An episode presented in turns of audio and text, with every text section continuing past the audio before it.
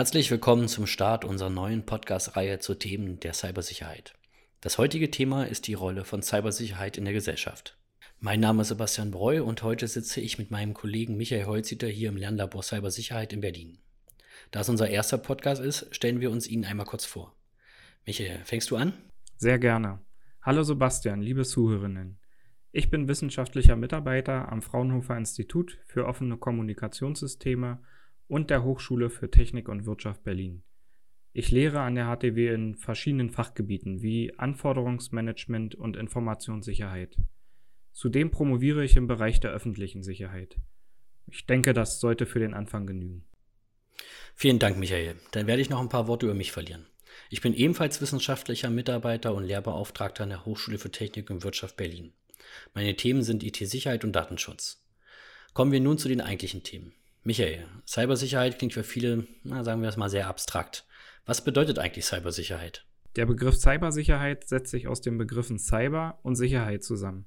Das Wort Cyber bedeutet Internet und der Begriff Sicherheit stellt eher den Zustand des Geschütztseins dar. Okay, und wovor muss ich im Internet geschützt werden? Im Internet gibt es unfassbar viele Gefahren. Möchtest du jetzt alle hören? Dann sitzen wir hier noch mehrere Stunden. Nein. So gern ich das machen würde, fokussieren wir uns doch auf die aktuell verbreiteten Gefahren. Was gibt's da aktuell so?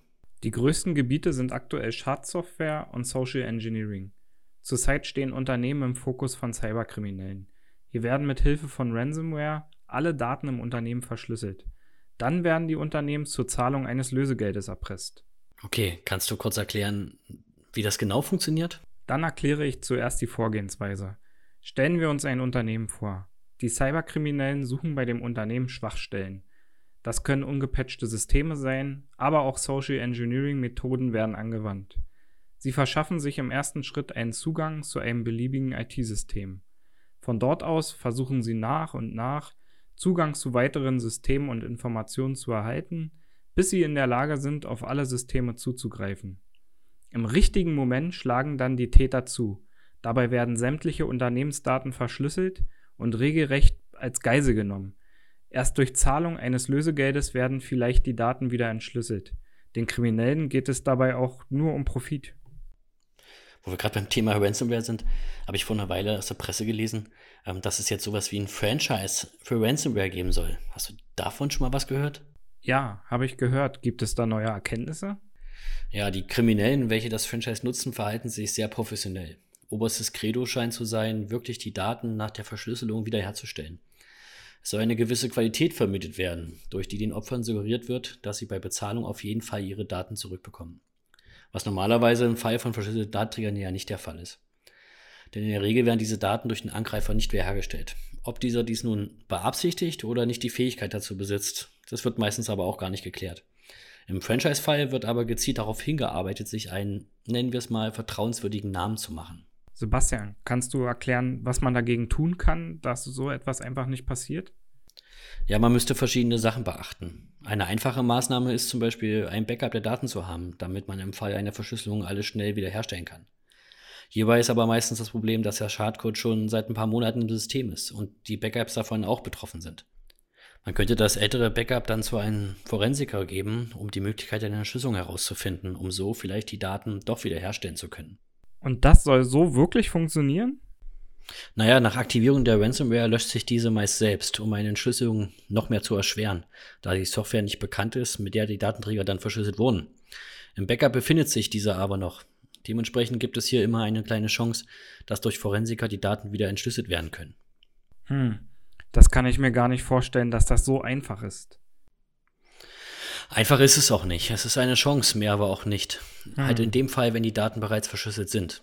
Es braucht allgemein mehr Maßnahmen, um vor sowas zu schützen. Software muss immer schnell auf den neuesten Stand gebracht werden. Das ist bei vielen Unternehmen leider nicht der Fall. Hilfreich ist ebenfalls ein modernes Antivirenprogramm mit integriertem Ransomware-Schutz. Der Mitarbeiter an sich muss sensibilisiert sein für das Thema, um Phishing-Mails zum Beispiel zu erkennen und wie er damit umgehen muss, falls er mal eine bekommt. Wie sollen das Mittelständler oder kleine Unternehmen aber hinbekommen? Das sind ja keine IT-Profis. Genau hier liegt auch das Problem. Es bedarf einem IT-Profi, der alles absichert. Die Mitarbeiter müssen immer wieder geschult werden. Es müssen technische Sachen wie Gruppenrichtlinien, Whitelist, File-Sharing-Dienste reglementiert werden. Es muss die Installation und Ausführung von bestimmten Dateitypen geregelt sein. Die Möglichkeiten sind vielfältig, um das System zu schützen. Ein hundertprozentiger Schutz ist es natürlich nicht, ja, die gibt es sowieso nie. Aber auch die Cyberkriminellen suchen sich die Unternehmen aus, wo es einfach erscheint. Je niedriger das Schutzniveau ist und je höher der Umsatz des Unternehmens, desto höher ist die Chance, dass man angegriffen wird. Das ist natürlich noch keine Komplettlösung für die Mittelständler, ne, wie sie sich genau absichern können. Eigentlich müssten die Unternehmen sich einen IT-Profi suchen, der das alles für sie umsetzt. Vertrauen ist da natürlich eine Sache. Wie kann dann das Unternehmen prüfen, dass der Profi auch alles so absichert, dass es passt? Oft habe ich da zahlreiche Probleme erlebt, dass die Absicherung schlecht und der Zustand der IT im Unternehmen nett ausgedrückt eher stets bemüht war. Ja, genau, das ist ein Managementproblem des Unternehmens. Die Führung muss erkennen, dass IT-Sicherheit genauso ein Risiko ist wie andere Risiken auch. Es wird von KMUs auch viel zu wenig in die IT gesteckt. Die Expertenmeinung ist, dass ca. 10% des Gewinns in die IT und IT-Sicherheit investiert werden müssen.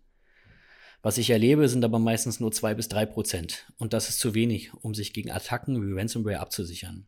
Zudem kommt, dass IT-Sicherheitsangriffe immer noch als sehr abstrakte Risiken wahrgenommen werden. Und ich glaube, genau hier liegt das Problem. Ein Rohrbruch oder ein Feuer kann man sich gut vorstellen, aber Ransomware sieht man als Nicht-Experte, das sieht man einfach nicht. Die Vorstellung, dass fremde Menschen meinen Rechner übernehmen, ist für viele unvorstellbar. Hier würde es helfen, wenn man mal so etwas live erleben könnte.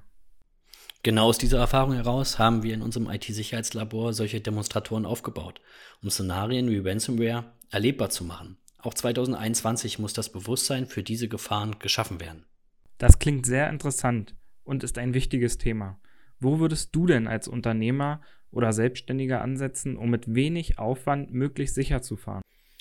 Hm, wenig Aufwand ist immer schwierig. Die Frage ist wo eher, womit würde ich anfangen? Ich glaube, ich würde mir professionelle Hilfe holen, sei es im Gespräch oder per Checkliste und dann schauen, wo ich überhaupt anfangen kann, wo ich ansetzen könnte. Ich denke auch, dass ein Audit helfen würde. Hier können mit zielgerichteten Fragen Gaps gefunden werden. Oft hilft auch ein externer Blick auf die Dinge. Mit dem Ergebnis des Audits kann dann eine Checkliste erstellt werden und Aufgaben priorisiert werden. Hier muss aber auch klar sein, dass Aufwand entsteht und die Geschäftsführung muss bereit sein, Ressourcen bereitzustellen. Machen wir hierfür doch mal ein kleines Gedankenspiel. Stell dir mal vor, du hast ein leeres Glas und einen Krug voll mit Wasser. Das Glas ist dabei deine IT-Sicherheit und das Wasser in dem Krug spielt so ein bisschen, dann nennen wir es mal, die Maßnahmen, die du ergreifen kannst, um deine Sicherheit zu erhöhen. Das heißt, am Anfang du hast vielleicht noch gar nichts gemacht, du weißt nicht, wie viel hoch deine Sicherheit ist und du beginnst erstmal ein bisschen Wasser in dein Glas zu füllen. Und du merkst, mit der Zeit wird es immer schwieriger, immer schwieriger, mehr Wasser in das Glas zu füllen, aber gleichzeitig steigt deine IT-Sicherheit in deinem Unternehmen oder in deiner Firma. Und kurz bevor du bei 100% bist, stellst du plötzlich fest, da ist ein Loch, ein kleiner Riss ganz oben am Glas. Das heißt, je mehr Wasser du reinfüllst, genau die gleiche Menge fließt oben wieder raus. Das heißt, du erreichst niemals diese hundertprozentige Sicherheit. Das heißt, die Anstrengungen werden zwar größer und deine Sicherheit erhöht sich zwar, umso mehr ähm, du dich anstrengst, aber eine hundertprozentige Sicherheit erreichst du damit trotzdem nicht. Aber sie wird halt immer besser. Denkst du denn in Zukunft wird die IT-Sicherheit oder die Cybersicherheit noch wichtiger werden? Ganz klar. Unternehmen müssen jetzt endlich erkennen, wie wichtig das Thema ist und dass jedes Unternehmen seinen Beitrag dazu leisten muss. Die Industrie der Kriminalität bleibt nicht stehen. Auch sie werden in den nächsten Jahren immer mehr auf künstliche Intelligenz und Quantencomputing setzen. Dann sind herkömmliche Methoden alle Kinderkram. Da kommen wir auch schon zum Schluss. Vielen Dank für deine Zeit, Micha, und schön, dass du heute da warst. Kein Problem, Sebastian, immer wieder gerne. Das war's dann mit der ersten Folge vom Lernlabor Cybersicherheitspodcast. Vielen Dank fürs Zuhören. Wir hoffen, du konntest einiges für dich mitnehmen und wir freuen uns, wenn du das nächste Mal wieder einschaltest. Folge uns doch gern hier und auch auf unseren sozialen Medien, um keine Inhalte mehr rund um Cybersicherheit zu verpassen. Einen schönen Tag.